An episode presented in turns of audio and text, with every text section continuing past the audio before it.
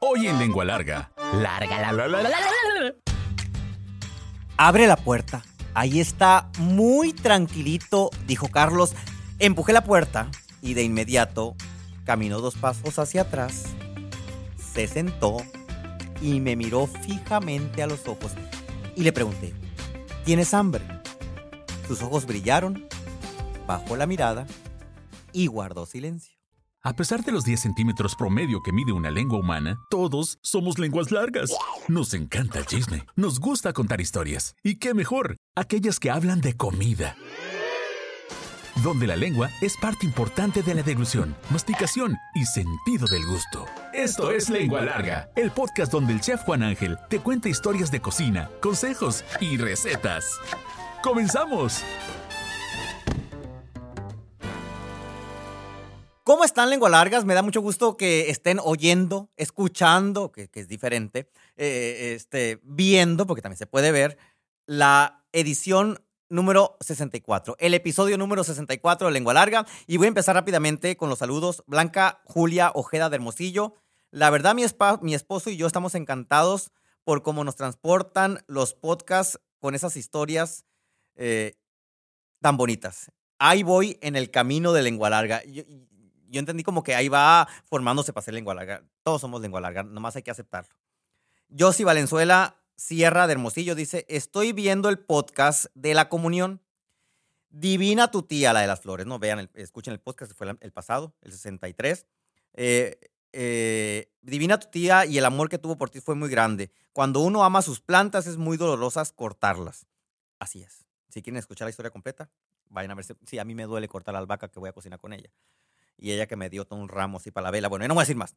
Muchas gracias. Me encanta lengua larga, dice Diana Rodríguez de Hidalgo. Gracias. Saludos hasta Hidalgo. Eli Romero, quiero mandar un saludo a Eli Romero, que me tocó estar con ella en un desayuno de Uniradio. Eh, Uniradio es una estación en la que colaboro los martes con una historia de cocina. Es que ustedes no saben esa parte. Esas historias de cocina primero se escriben. Las que les cuento aquí se escriben. Aunque, aparece, aunque parezca que a veces no tienen como forma, sí, están escritas y tienen forma. Y después se cuenta un fragmento en Stereo 100, que es una estación de Uniradio aquí en Hermosillo. Y después se hace el podcast, o sea que se hacen tres versiones. Pero la más completa, con más salsa a los tacos, con más colores, es esta.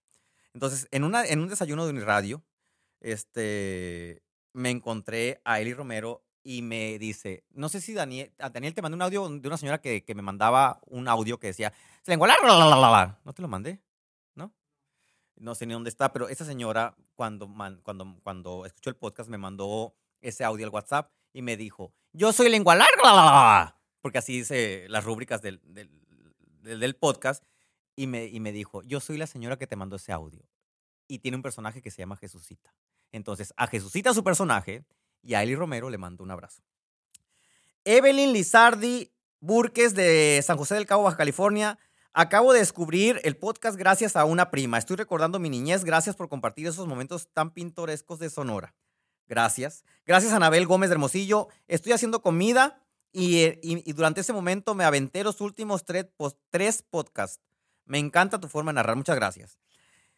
Y en ese momento van a ver en pantalla una foto muy hermosa. Es la foto de Felipe. Si ustedes piensan, Felipe es, y qué bueno que no está Felipe aquí porque ahorita anda de viaje, porque él es un rockstar que viaja por Canadá, anda dando concierto en Canadá, es el productor técnico, el que mueve los controles. Ahorita está Caleb eh, eh, este, eh, en sustitución. Y, y Felipe me mandó una foto, lo siento Felipe, ni modo, que le mandó su mamá y dice su mamá, su mamá es fan del podcast, ¿eh? Y dice, dile al chef Juan Ángel que si él fue concursante de ramo de flores con vela para su primera comunión, escuchen el podcast anterior. Tú fuiste concursante del pastel más grande. Era más grande el pastel que Felipe. Ya vieron la foto. Saludos a Felipe hasta Canadá. Guadalupe Imelda de Baja California. Me acabo de ejecutar el último podcast. Me hizo agua la saliva nada más de imaginarme la ensalada. Escuchen el episodio anterior. Muchas gracias a Guadalupe Imelda. Y por último, Guadalupe Isaac López. Estoy viendo los podcasts en YouTube y definitivamente además de Pécora me declaro lengua larga. Eh, veo los podcasts con taza de café en mano porque se me hace agua la boca con tus pláticas. Felicidades, muchas gracias.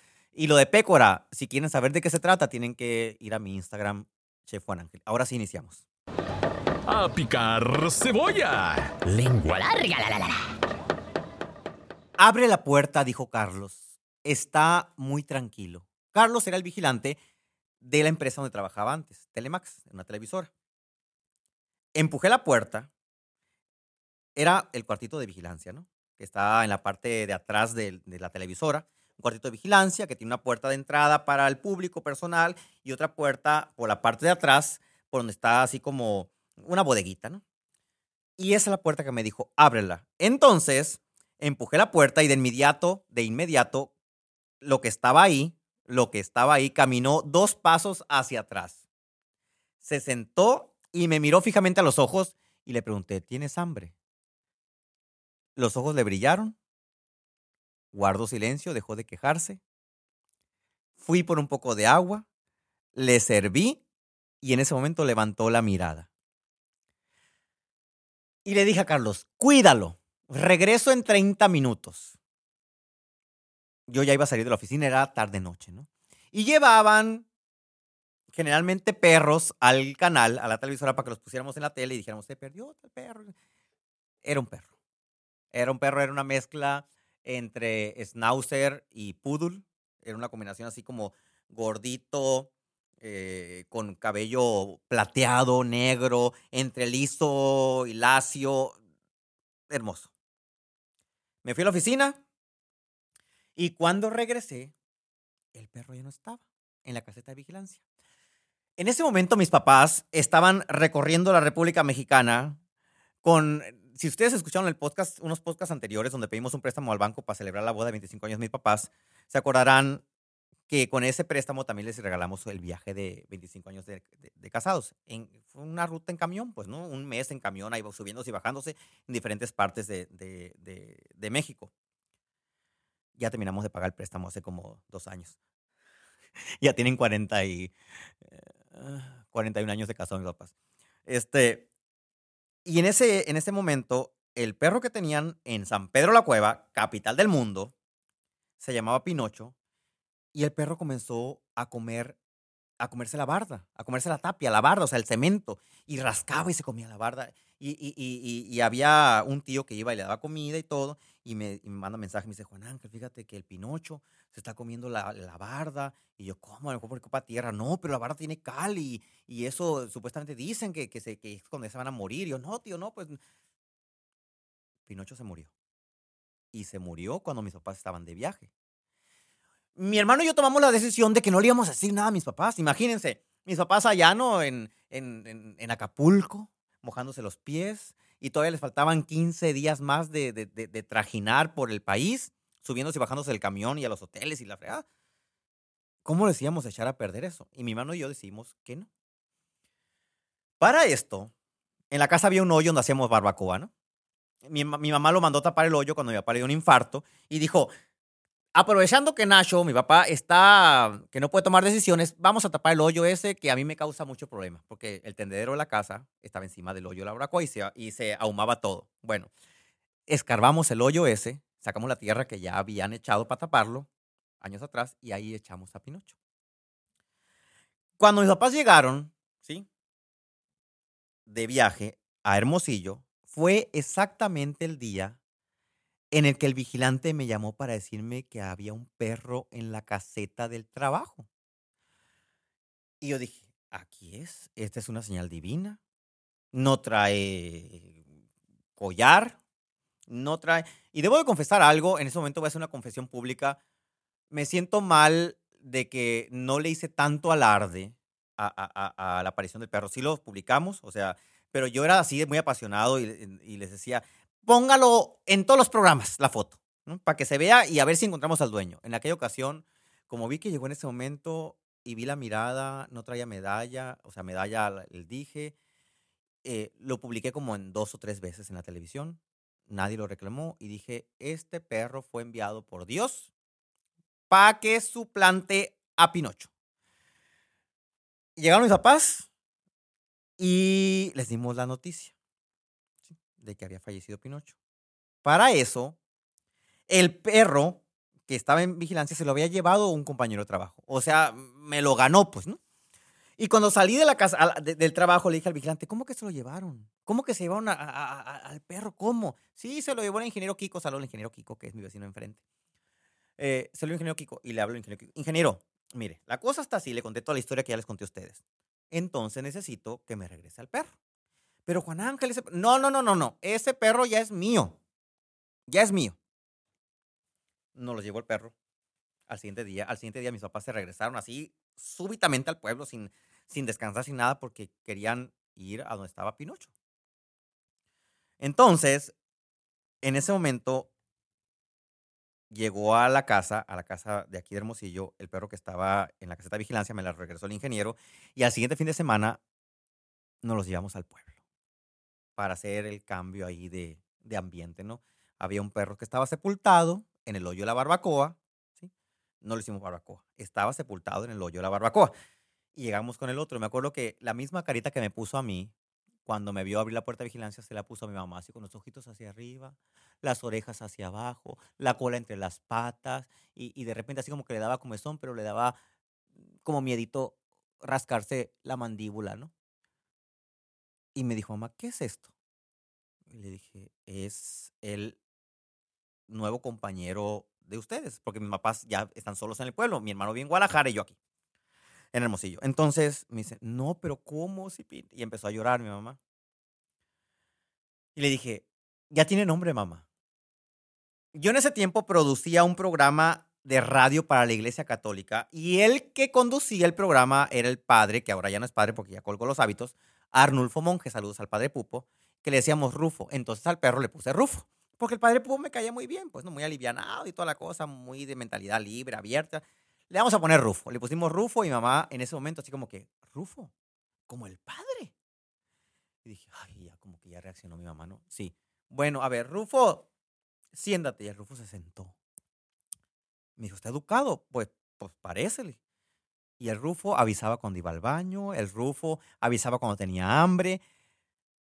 El Rufo se convirtió en el cuarto hijo de mis papás, porque el tercero es Andrés, el hijo, eh, nuestro hermano adoptado. Este, adoptado, luego les contaré esa historia. Este, y se convirtió en el cuarto hijo al grado de que en mi casa jamás hubo perros adentro de la casa hasta que llegó Rufo. Pinocho no vivía adentro. Rufo comenzó a hacer mandados. Le amarraban un- una bolsa en un, en un palo, se la ponían en el hocico, en la bolsa me- metían un papelito y Rufo se iba a la tienda del güero enfrente. Le da, el güero sacaba el papelito, le echaba los tomates, lo que mamá hubiera pedido, ¿sí? lechuga, las winnies y demás, y Rufo se regresaba a la casa con el mandado. Luego mi papá, eh, que estaba en el taller, que le pedía a mamá, le gritaba por la pared, porque hay una pared que separa el taller de la casa, ¡Vieja! ¡Mándame limonada! Sobre todo en la época de calor. Y Rufo, en una bolsita, se llevaba limonada y galletas y subía a la cuesta para el taller con mis papás. Rufo se convirtió en una parte muy importante de la familia. Eh, le voy a pasar a Dani unas fotos ahí para que aparezca Rufo. Tenemos muchas fotos de Rufo.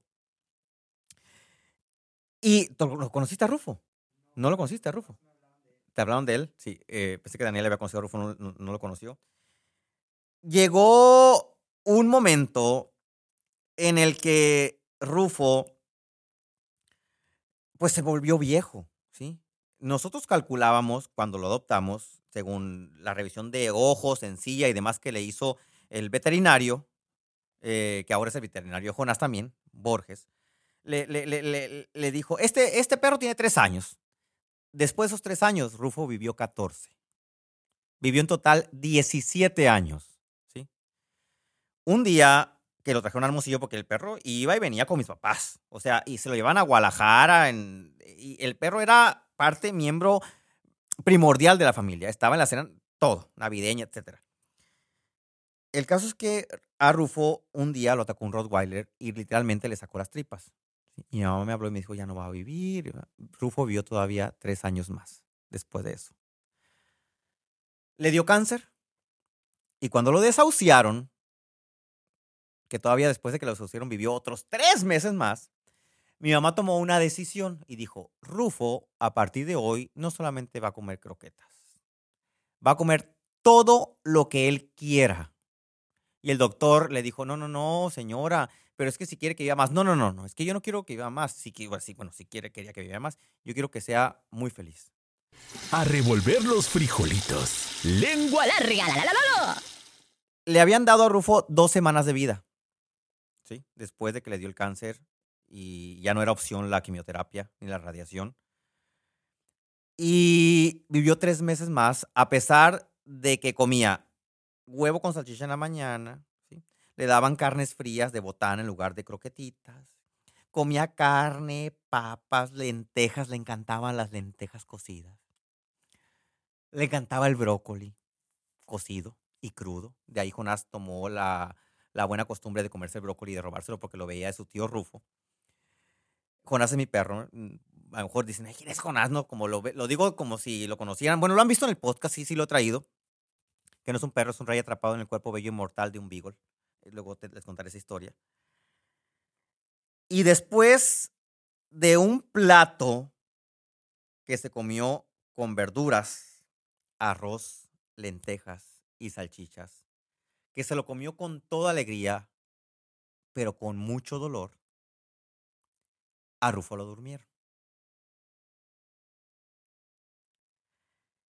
Y cuando lo durmieron, mi papá, la primera frase que dijo fue, lo único que nos vamos a llevar al cielo es la comida. Y Rufo se fue bien comido.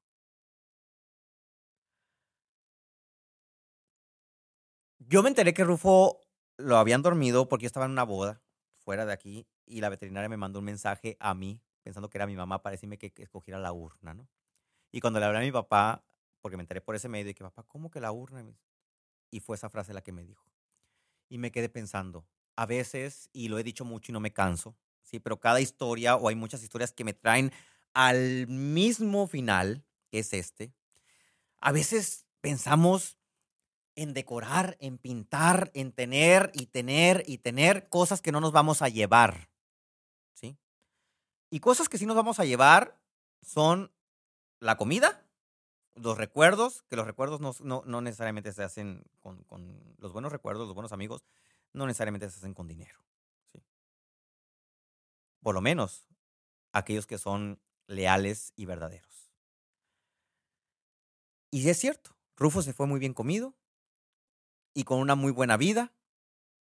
Y yo pe- esperaría, por lo menos, que muchos o todos los que escuchamos este podcast, y, yo que estoy de ese lado, uno de mis grandes objetivos en la, en- la vida es comer todo, aunque a lo mejor no haya una gran cantidad de lujos o no haya cuadros en la pared, o, o como, como lo hicieron mis papás cuando estuvimos niños, que tenían como primer lugar la comida sobre todas las cosas. Échale queso. Lengua. Larga, la, vida pasa muy rápido. Y, yo siempre me, pongo a pensar en, y me hago la pregunta todos los días, ¿qué cenarías hoy si fuera tu última cena? Yo sé que a Rufo no le pudieron preguntar porque no hubiera contestado, pero mamá intuyó que, que arroz con lentejas y salchichas iba a ser como que algo que le gustaba mucho. Ay, le puso brócoli y se lo comió y después durmió. Una larga siesta. Nosotros andamos desaprovechando el tiempo a veces y, y- y- y- no ponemos atención en esas cosas que nos dan tanto placer que es comer. Comer es uno de los grandes placeres de la vida que nos van a generar tanta felicidad como ninguna otra cosa, ¿sí? O pocas cosas, pero comer debiera ser nuestro, uno de nuestros mayores motivos para ser feliz. Y la felicidad debiera ser generada en gran parte por la comida. Y créanme que si uno encuentra ese vehículo, no solamente van a encontrar una fórmula de felicidad, van a encontrar, como lo he hecho en mi caso, una relación de 10 años que se basa en la comida. ¿eh? Porque hay otras cosas que van a pasar a la historia y con la vejez pasan más a la historia, pero los vínculos que se crean a través de la comida son maravillosos.